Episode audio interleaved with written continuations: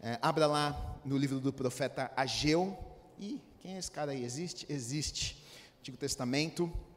Eu vou ler o capítulo 1 inteiro com vocês, são apenas 15 versículos, uh, para que a gente consiga compreender um pouquinho do que está acontecendo aqui. História interessante. Na verdade, a gente vai ter que passear um pouquinho pela Bíblia para tentar entender um pouquinho o contexto. Eu quero tentar, em poucos minutos, explicar muitas coisas para vocês. Essa é a minha função. tentar ser claro. É, então vamos lá. A G1, de 1 a 15, diz assim: No segundo ano do rei Dário, no sexto mês, no primeiro dia do mês, veio a palavra do Senhor por intermédio do profeta Ageu a Zorobabel, filho de Salatiel, governador de Judá, e a Josué, filho de Josadaque, o sumo sacerdote, dizendo: Assim fala o Senhor dos exércitos. Este povo diz: Não veio ainda o tempo, o tempo em que a casa do Senhor deve ser edificada. Veio, pois, a palavra do Senhor por intermédio do profeta Ageu, dizendo: Acaso é tempo de habitardes vós em casas apaineladas, enquanto esta casa permanece em ruínas? Ora, pois, assim diz o Senhor dos Exércitos: Considerai o vosso passado. Tendes semeado muito e recolhido pouco. Comeis, mas não chega para fartar-vos. Bebeis, mas não dá para saciar-vos. Vestivos, mas ninguém se aquece. E o que recebe salário, recebe-o para pô-lo num saquetiel furado Assim diz o Senhor dos Exércitos: considerai o vosso passado. Subi ao monte, trazei madeira e edificai a casa, dela me agradarei e serei glorificado, diz o Senhor. Esperastes o muito, e eis que veio a ser pouco, e esse pouco, quando o trouxestes para casa, eu com um assopro o dissipei. Por quê? Diz o Senhor dos Exércitos: por causa da minha casa que permaneceste em ruínas, ao passo que cada um de vós corre por causa de sua própria casa. Por isso, os céus sobre vós retêm o seu orvalho, e a terra os seus frutos. Fiz vir a seca sobre a terra e sobre os montes, sobre o cereal, sobre o vinho, sobre os animais, sobre todo o trabalho das mãos. Então Zorobabel, filho de Salatiel, e Josué, filho de Josadaque, o sumo sacerdote e todo o resto do povo atenderam à voz do Senhor seu Deus e às palavras do profeta Ageu, as quais o Senhor seu Deus o tinha mandado dizer, e o povo temeu diante do Senhor. Então Ageu, o enviado do Senhor, falou ao povo, segundo a mensagem do Senhor, dizendo: Eu sou convosco, diz o Senhor. O Senhor despertou o espírito de Zorobabel, filho de Salatiel, governador de Judá, e o espírito de Josué, filho de Josadaque, o sumo sacerdote, e o espírito do resto, uh, o espírito do resto de todo o povo. Eles vieram e se puseram ao trabalho na casa do Senhor dos Exércitos, seu Deus, ao vigésimo quarto dia do sexto mês. Calma, a gente vai entender esse tanto de nome. Vamos orar. Deus, nós te agradecemos, Pai, te agradeço pela tua palavra nesta noite. A minha oração é que o Senhor venha falar aos nossos corações Sabemos, eu sei que todos nós que estamos aqui, em alguma área das nossas vidas, precisamos aprender algo, precisamos crescer, precisamos ser mudados, precisamos ser moldados pelo Senhor. E a nossa oração nessa noite, Pai, é: vem e faça nas nossas vidas aquilo que só o Senhor pode fazer. Somos limitados, nós erramos, nós falhamos, mas nessa noite nós abrimos os nossos corações. Nós pedimos que o Senhor venha falar conosco, que o Senhor venha tocar as nossas vidas que o Senhor venha transformar as nossas vidas, Pai. Que Teu Espírito haja com liberdade neste lugar, Pai. Usa a minha vida para que ah, eu seja apenas um instrumento nas mãos do Senhor. Para que o Senhor possa falar com cada pessoa que entrou neste lugar nesta noite, meu Deus. Em nome do Senhor Jesus Cristo. Amém e amém. Aplauda ao Senhor Jesus. A palavra de Deus é maravilhosa. Amém. Amém.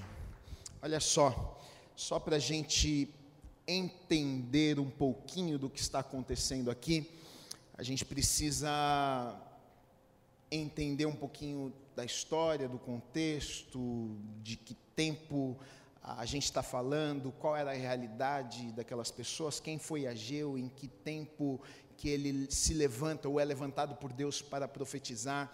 Ele profetiza, na verdade, ele leva uma palavra para o povo de Deus. Deus o levanta para uh, levar uma palavra, uma mensagem para os judeus, que era o povo de Deus, povo de Israel, povo que morava em Jerusalém.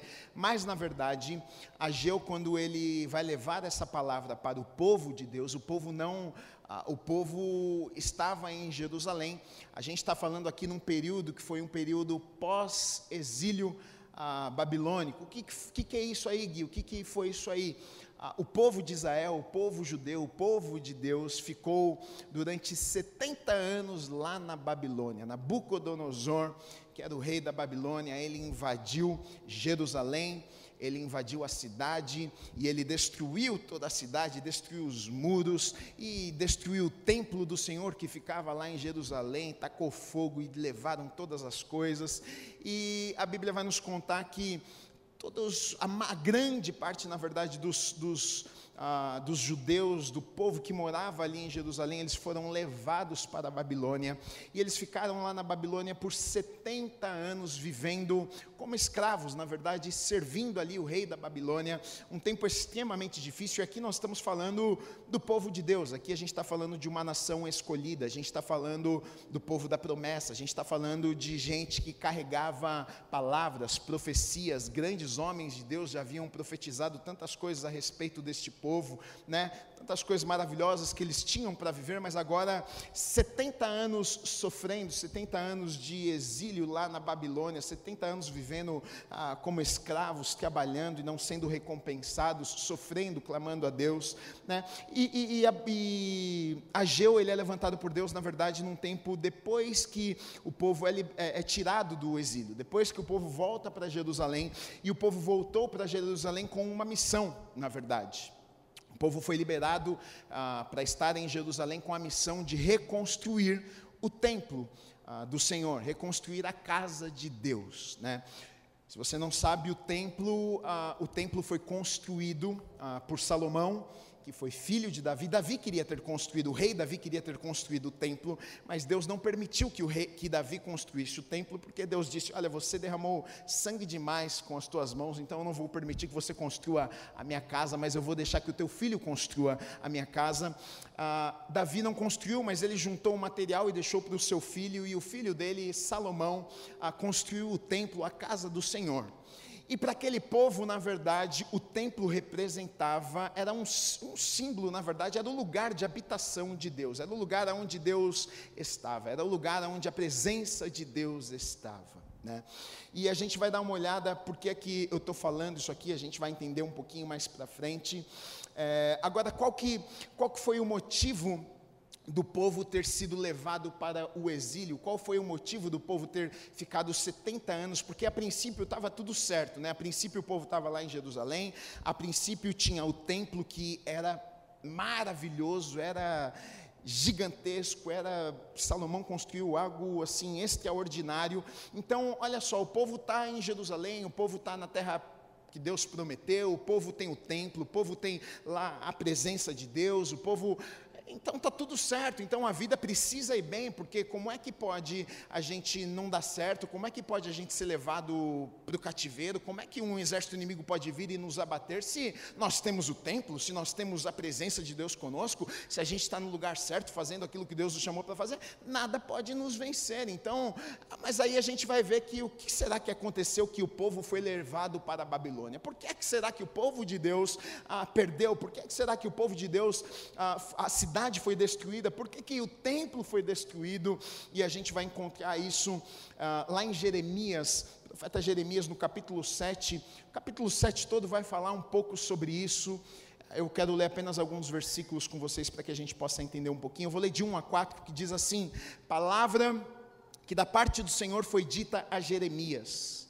Jeremias falando com, com o povo de Deus: põe-te à porta da casa do Senhor, a porta do, do, do templo, e proclama ali esta palavra e dize: Ouve a palavra do Senhor, todos de Judá, vós os que entrais por estas portas para adorardes ao Senhor. Assim diz o Senhor dos Exércitos, o Deus de Israel: emendai os vossos caminhos e as vossas obras, e eu os farei habitar neste lugar. Aí olha o que diz no versículo 4: Não confieis em palavras falsas, dizendo: Templo do Senhor, templo do Senhor, templo do Senhor é este. Versículo 11 diz assim: Será esta casa que se chama pelo meu nome um covil de salteadores. Aos vossos olhos, eis que eu, eu mesmo, Deus falando, vi isto, diz o Senhor. Versículo 14 diz assim: Farei também a esta casa que se chama pelo meu nome, na qual confiais, a este lugar, que vos dei a vós outros e a vossos pais, como fiz a Siló. E aí no versículo 34 diz assim: Farei cessar nas cidades de Judá e nas ruas de Jerusalém a voz de folguedo e de alegria a voz de, do noivo e da noiva, porque a terra se tornará em desolação. Então, olha o que Deus está, através do profeta Jeremias, falando com o povo a respeito do templo, a respeito da casa. Ele fala para o profeta: vai lá na porta e começa a falar algumas coisas. Ele vai dizer: olha, não se enganem, não falem, não, não, não sejam enganados pelo fato e digam: olha, templo, esse é o templo, esse é o templo, esse é o templo do Senhor. O que aconteceu foi o seguinte: as pessoas começaram a supervalorizar o templo. As pessoas começaram a achar que a solução na vida delas era o templo. Elas começaram a achar que a segurança para elas era o templo. Elas começaram a achar que o que resolveria o problema na vida delas era o templo. Mas o problema é que eles já haviam se esquecido do Deus do templo. E aí o que na verdade vai dizer é o seguinte: olha, vocês não me obedecem mais, vocês não andam nos meus caminhos, vocês não não me servem e vocês vocês não, não se deram conta de que, na verdade, vocês têm o templo, mas o Deus do templo mais, já não mais está aí com vocês. E, na verdade, queridos, isso aqui muitas vezes acontece no nosso meio, isso aqui muitas vezes acontece no meio da igreja, porque muitas vezes nós somos enganados por isso aqui, porque nós temos, por exemplo, templos, a gente tem religião que muitas vezes acaba sendo como uma muleta para nós, né? Então, a pessoa, se ela vem na igreja, ela pensa, puxa, então eu estou seguro, então a minha vida está tudo certo, porque olha, Gui, uma vez na semana eu vou na igreja, hein? Duas vezes na semana eu vou na igreja, olha, eu vou lá, Gui, até, olha, eu canto a música, eu dou uma chorada, eu me emociono, eu levanto a minha mão, então eu, a minha vida está tudo certo, então é, Deus do templo guarda a minha vida, então estou tudo ok, então minha vida vai dar tudo certo, mas muitas vezes nós valorizamos o templo, nós temos até o templo, nós temos a religião, e eles tinham isso aqui, eles iam ao templo, eles cantavam, eles faziam os rituais, eles tinham a religião, mas o Deus do templo já não estava mais ali. E o que guardava, na verdade, a vida deles não era o templo, era o Deus do templo. O que, o que, aben, o que podia abençoar a vida deles era o Deus do templo e não o templo. E eles se perderam nisso, por isso Nabucodonosor vem e destrói tudo, porque Deus já não estava mais ali. Um templo sem a presença de Deus é apenas um prédio, um lugar como esse sem a presença presença de Deus é apenas um prédio. Muitas vezes, o perigo que eu e você podemos enfrentar é que nós podemos ter uma religião, a gente pode vir à igreja, a gente pode fazer alguns rituais, mas talvez o Deus da nossa religião, o Deus do lugar que a gente frequenta, já está tão distante de nós e a gente ainda nem percebeu. Ai, ai, ai, ai, ai. Nossa, Gui, mas eu vou três vezes na igreja, e daí? Não é o quanto que você vai na igreja. Não é o templo. Estou dizendo que não é importante na igreja. Estou dizendo que não é importante o templo. Se não fosse importante, não tinha o templo. O problema é a inversão dos valores. O problema é onde nós colocamos a nossa confiança. Então as pessoas estavam pensando: nós temos o templo, nós temos tudo que nós precisamos. A gente tem o templo, está tudo certo, mas o Deus do templo já não estava mais ali. Aí olha o que Deus fala ah, com Salomão. Olha o que Deus fala com Salomão. Quando Salomão está construindo o templo, eh, Deus fala algo com Salomão. Olha, está lá em 1 Reis, no capítulo 6, nos versículos 11 a 13, diz assim: Então veio a palavra do Senhor a Salomão, dizendo: Quanto a esta casa que tu edificas, se andares Presta atenção: se andares nos meus estatutos e executares os meus juízes e guardares todos os meus mandamentos, andando neles, cumprirei para contigo a minha palavra, a qual falei a Davi, teu pai, e habitarei no meio dos filhos de Israel, e não desampararei o meu povo. Então, Salomão está lá, construindo, e Deus aparece e fala com ele e diz o seguinte: Olha, Salomão, deixa eu falar uma coisa para vocês.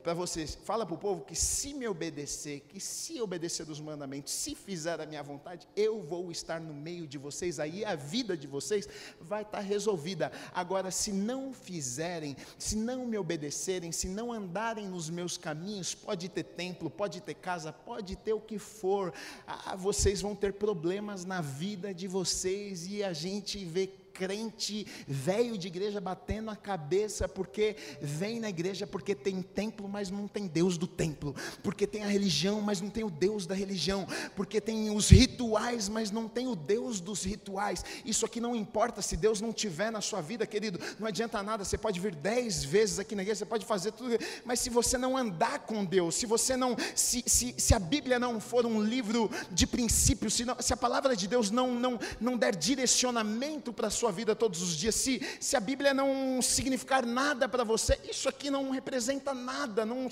não faz sentido nenhum na sua vida. Agora, se você andar com Deus, o Deus da religião, o Deus que está neste lugar, porque nós estamos neste lugar, pode ter certeza, aí sim, este Deus vai andar com você, aí sim Ele vai guardar a tua vida, aí sim Ele vai direcionar a sua vida, aí sim você vai dar certo.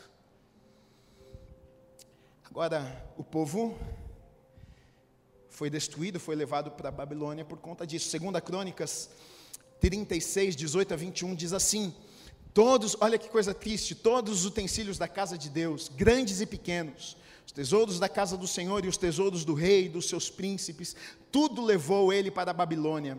Queimaram a casa de Deus, derrubaram os muros de Jerusalém, todos os seus palácios queimaram, destruindo também todos os seus preciosos objetos. Os que escaparam da espada, esses levou para uh, ele para a Babilônia, onde se tornaram seus servos e de seus filhos, até ao tempo do, reinar, do reino da Pérsia, para que se cumprisse a palavra do Senhor por boca de Jeremias, até que a terra se agradasse dos seus sábados, todos os dias da desolação repousou até que os 70 anos se cumpriram. Então, olha só, o povo de Deus foi levado para Babilônia, o povo de Deus perdeu o melhor, a casa de Deus foi destruída, o templo foi destruído, a cidade foi destruída. Agora, o povo que era para estar tá feliz, vivendo em festa, tinha a casa de Deus, tinha o templo, tinha, era para ter Deus, era para ter tudo na vida, mas agora está lá na Babilônia chorando, iriam ficar por lá durante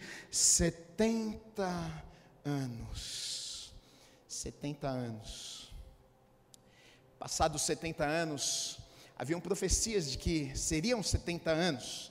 Então, quando dá o tempo, lá em Esdras, no capítulo 1, dos versículos 1 a 3, diz assim: No primeiro ano de Círio, rei da Pérsia, já não era mais, você vai ver que não era mais Nabucodonosor, rei da Pérsia, para que se cumprisse a palavra do Senhor por boca de Jeremias, despertou o Senhor o Espírito em Ciro, rei da Pérsia, o qual fez passar pregão por todo o seu reino, como também por escrito, dizendo: Assim diz Ciro, Ciro, rei da Pérsia: O Senhor Deus dos céus me deu todos os reinos da terra e me encarregou de lhe edificar uma casa em Jerusalém ah, de Judá.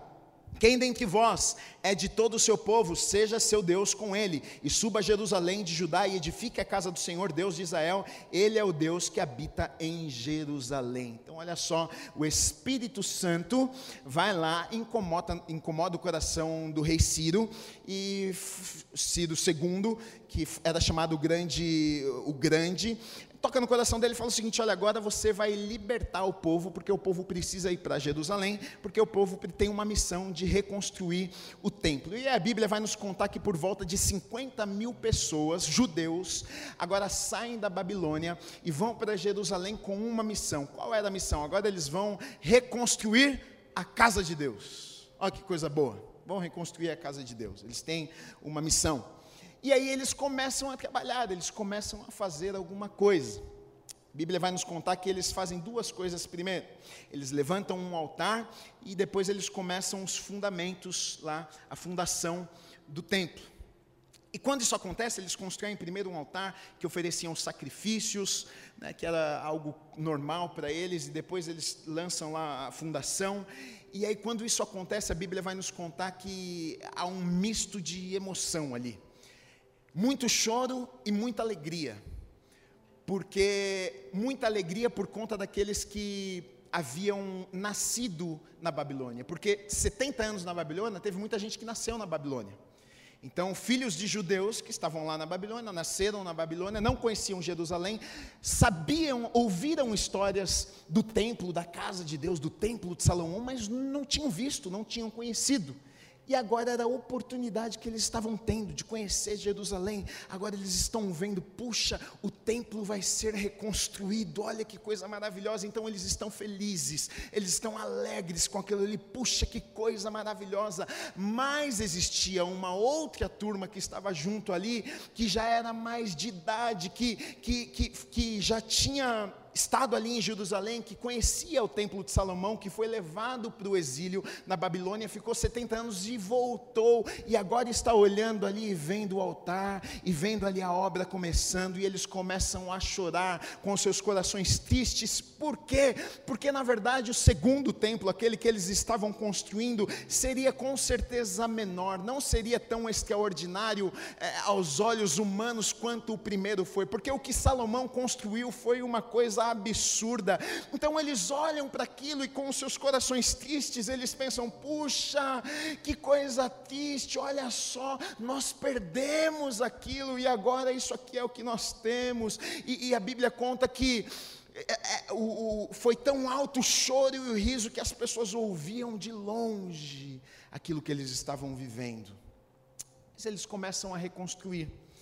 E aí a Bíblia vai contar que alguns povos em volta começam a, a ver o que eles estavam fazendo e aí começa uma perseguição diversas formas, eles tentam, primeiro eles tentam se enturmar, eles tentam entrar no meio, e aí Zorobabel, que era o governador lá, não deixa, não permite, fala, não, não, não, não, vocês não vão entrar no nosso meio não, a gente está numa missão, a gente está numa obra, não vamos deixar vocês, eles mandam carta para o rei, Xerxes primeiro, para falar, olha rei, faz alguma coisa aí, porque o povo está reconstruindo, tal, tal, tal, depois eles mandam uma carta para o rei Artaxerxes, falando, olha, o povo, o povo de Deus, o povo de Israel está aqui reconstruindo, e vou te dizer uma coisa, eles estão crescendo, eles vão construir o templo, as coisas vão começar a acontecer aqui, daqui a pouco eles vão subir os muros da cidade, daqui a pouco eles não vão mais pagar tributos para você não. E aí o rei Artaxerxes faz um decreto e diz o seguinte: então manda parar essa obra aí, porque não vai continuar a obra. E aí começa uma grande perseguição e eles, então eles param a obra que Deus havia dito para eles que eles deveriam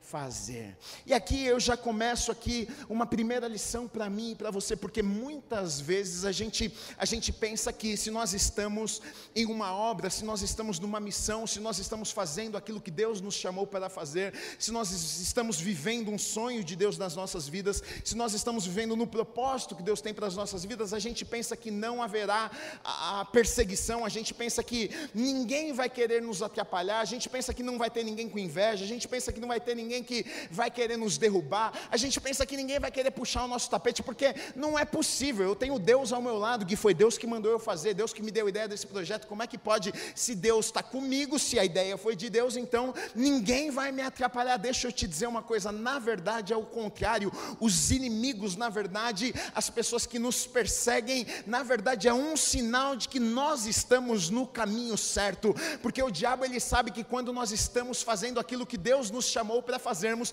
ele sabe que o estrago no inferno é grande, ele sabe que vidas vão ser abençoadas, ele sabe que quando nós estamos cumprindo o chamado dele nas nossas vidas, tudo que ele quer fazer é nos impedir, então ele vai usar pessoas para tentar nos desanimar, ele vai tentar usar pessoas para tentar nos impedir, ele vai tentar usar pessoas para lançar palavras e dizer: olha, não para, não vai dar certo esse negócio, vai tentar nos desanimar, nos parar no meio do caminho de todas as formas. Saiba de uma coisa: se inimigos se levantam, se a coisa está difícil, pode ter certeza, é porque Deus tem um negócio ali. Pode ter certeza que Deus está te levantando, Deus está te levando realmente para uma obra que Ele colocou no teu coração. As dificuldades não significam que não é de Deus, muitas vezes, pelo contrário, as dificuldades nos mostram que nós estamos no caminho certo. Tá ficando difícil? Fica feliz. Tá difícil? Vamos embora. Quanto mais inimigo levanta, eu sei que o diabo está furioso. Às vezes começa a acontecer umas coisas malucas, eu falo, o capeta tá brabo, hein? Tá brabo. Mas não tem problema. Ele fica mais bravo, a gente continua caminhando, porque o Deus que nós servimos, Ele é poderoso, Ele é maior do que tudo, do que todos. Ele pode tentar nos desencorajar, ele vai levantar mesmo, ele vai levantar pessoas, ele vai levantar circunstâncias, ele vai levantar situações, e você vai olhar e falar assim: ah, ah, mas então eu vou desistir. Não desista, não pense que os problemas ah, estão dizendo para você: olha, não, então não é a vontade de Deus. Não, não se engane. Se Deus falou com você, se você tem certeza que é a vontade de Deus, continua, continua, não pare a obra que Deus falou que você tem que fazer, porque você vai ver que se você continuar, você vai ter êxito e Deus vai te abençoar.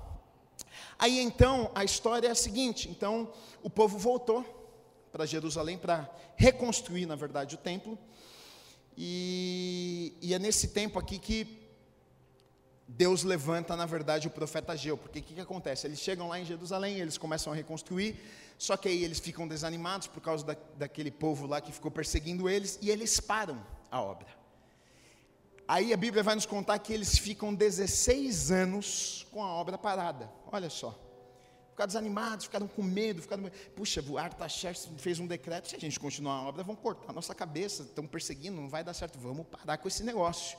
Ficaram com medo, desesperados, preocupados, e aí a Bíblia vai contar que eles foram o quê? Viver a vida deles, foram construir a casa deles, foram é, é, eles estavam 70 anos na Babilônia, agora vamos reestruturar a nossa vida, vamos voltar a viver, né? Agora a gente está na nossa terra, agora a gente vai construir a nossa família, vamos agora fazer os nossos negócios, né? E é exatamente nesse momento aqui, durante num período de cinco meses, que Deus levanta o profeta Ageu para levar quatro mensagens para estas pessoas que estão lá vivendo as suas vidas, construindo as suas casas, as suas famílias, todos bonitinhos, desanimados, que deveriam estar construindo o templo, a casa de Deus, mas não, cada um está construindo a sua casa. E o capítulo 1 de Ageu é exatamente isso que Ageu vai falar com o povo. Ageu aparece lá e leva uma mensagem falando o seguinte: Olha, Deus chamou vocês com uma missão para reconstruir o templo, mas vocês não estão fazendo isso. Então, é uma palavra de confronto, é uma palavra de ah, na verdade, para trazer o povo de volta, para lembrá-los do que eles deveriam fazer. Né? Então, tem algumas lições aqui nesse capítulo 1 que eu quero olhar com vocês. Primeira, eu quero ler dos versículos 2 a 4, que diz assim: Assim fala o Senhor dos Exércitos. Deus falando através do profeta Ageu. Assim fala o Senhor dos Exércitos. Este povo diz, Deus falando: olha, o povo está dizendo o seguinte: não veio ainda o tempo, o tempo em que a casa do Senhor deve ser edificada. Então, o que, que o povo estava dizendo? Ainda não chegou o tempo da casa ser edificada. O povo dizia isso, não, a gente não está fazendo porque não chegou o tempo. Né? Um dia vai chegar o momento certo, talvez quando os inimigos não estejam aí atrapalhando a gente, aí vai ser o tempo, a gente faz. Aí diz o seguinte no versículo 3: Veio, pois, a palavra do Senhor por intermédio do profeta Ageu, dizendo: Acaso é tempo de habitar vós em casas apaneladas, enquanto esta casa permanece em ruínas? Deus levanta a vida do profeta Geu e está dizendo, e, e, e, vai falar com aquelas pessoas é o seguinte: ah, então vocês estão falando para mim, vocês estão falando para Deus, que vocês não estão fazendo nada, que a obra parou, que o templo não está sendo estabelecido, reconstruído, porque não chegou o tempo, não é a hora certa, né?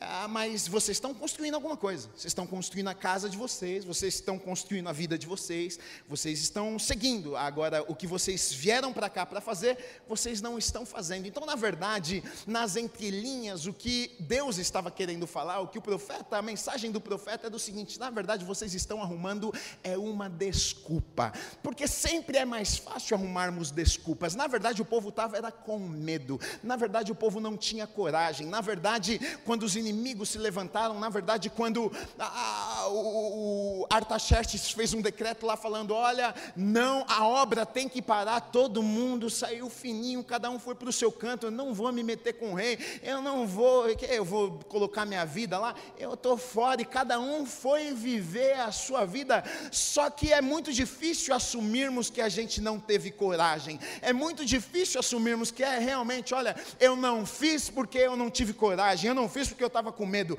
eu não fiz porque realmente tinha que ter peito para fazer e eu fugi mesmo, sabe? A gente sempre vai ter uma desculpa. É, não era o tempo. Ah, não, eu não fiz ainda o que Deus me chamou para fazer porque eu estou esperando o tempo de Deus. Eu ainda não realizei aquilo que Deus me chamou para fazer porque não, acho que ainda não está no tempo. A gente sempre arruma uma desculpa para aquilo que nós não estamos fazendo.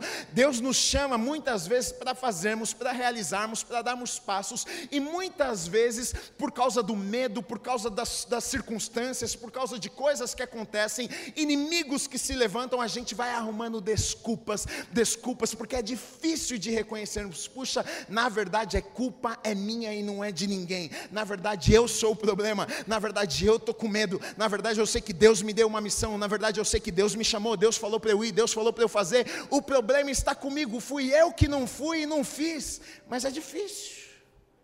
E o povo está arrumando desculpa, dizendo: não, é porque não chegou o tempo.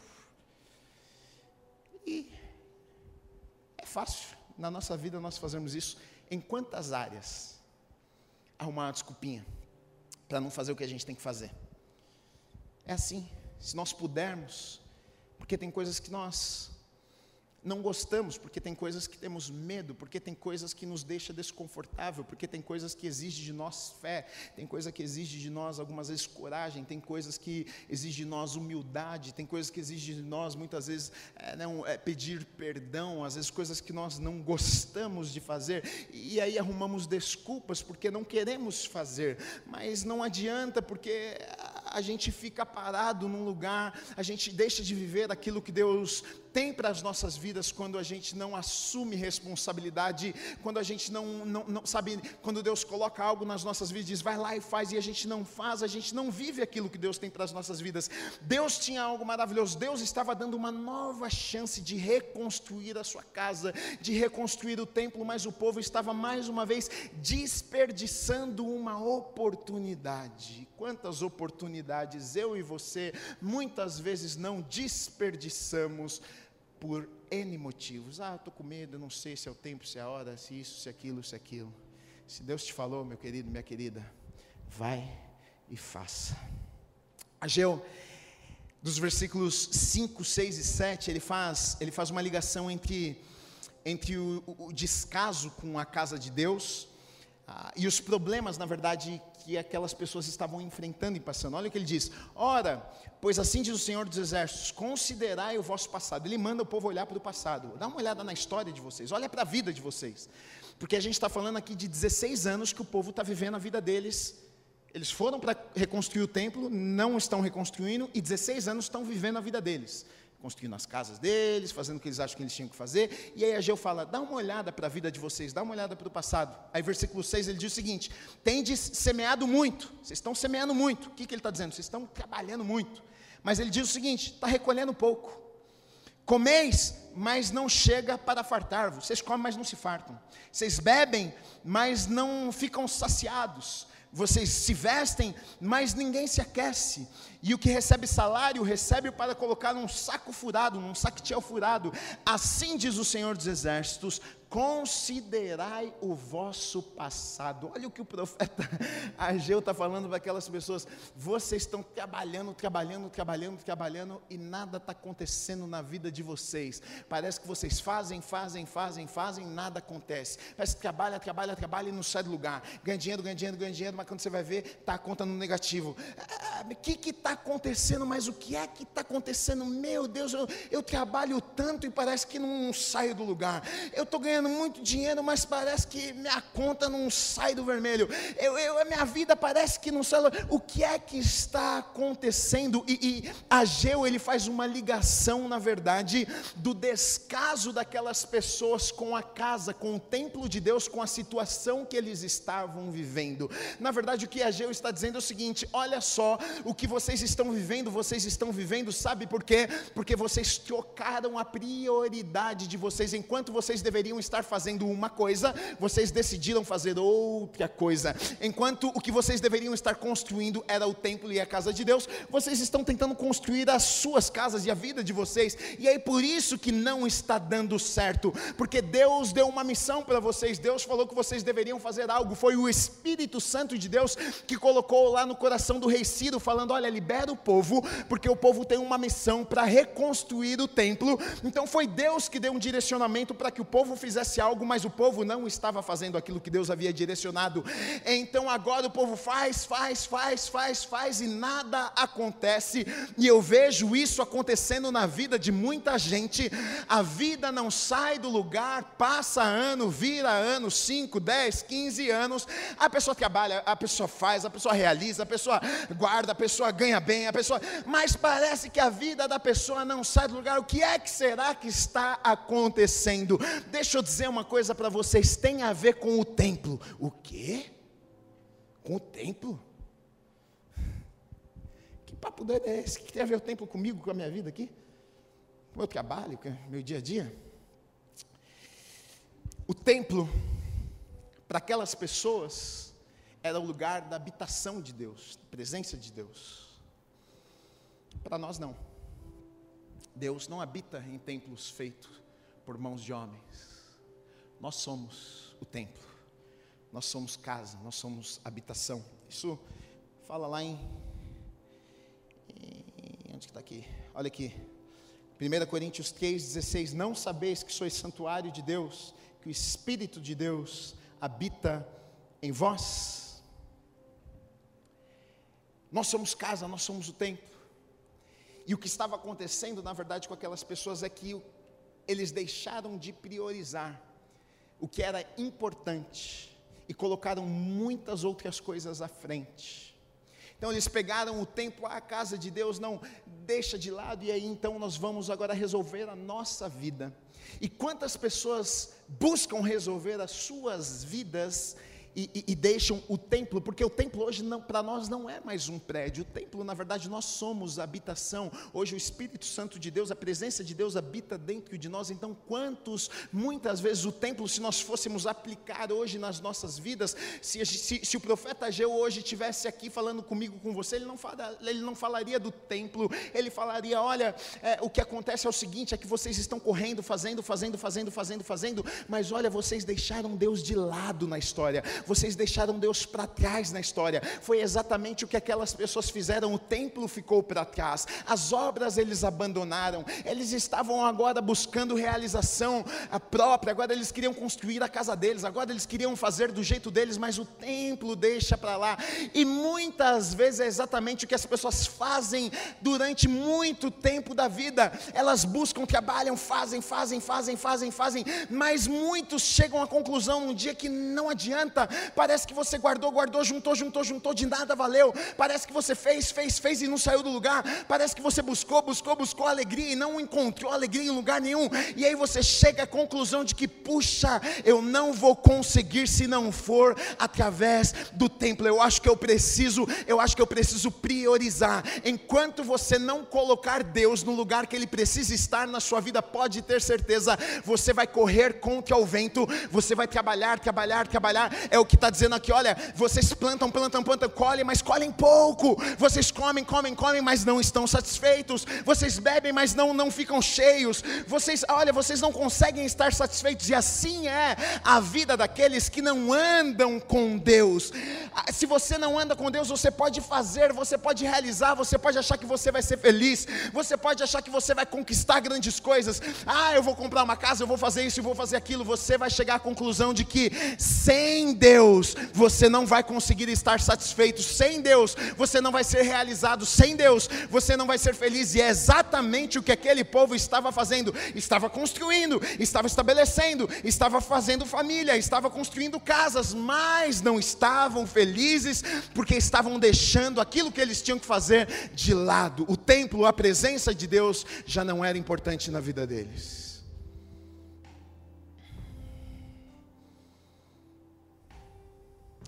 Sem templo, sem alegria, sem vitórias.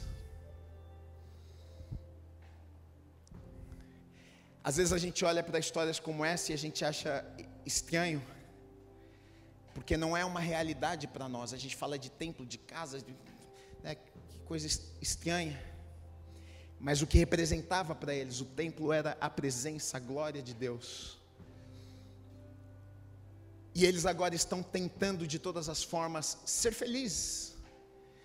Porque 70 anos na Babilônia, 70 anos vivendo algo terrível, agora acho que eles estão na busca, naquele anseio de, puxa, eu quero ser feliz, cara, eu quero, sabe, construir minha família, eu quero ter minha casinha, eu quero fazer meu pé de meia, sabe, eu quero que as coisas aconteçam na minha vida.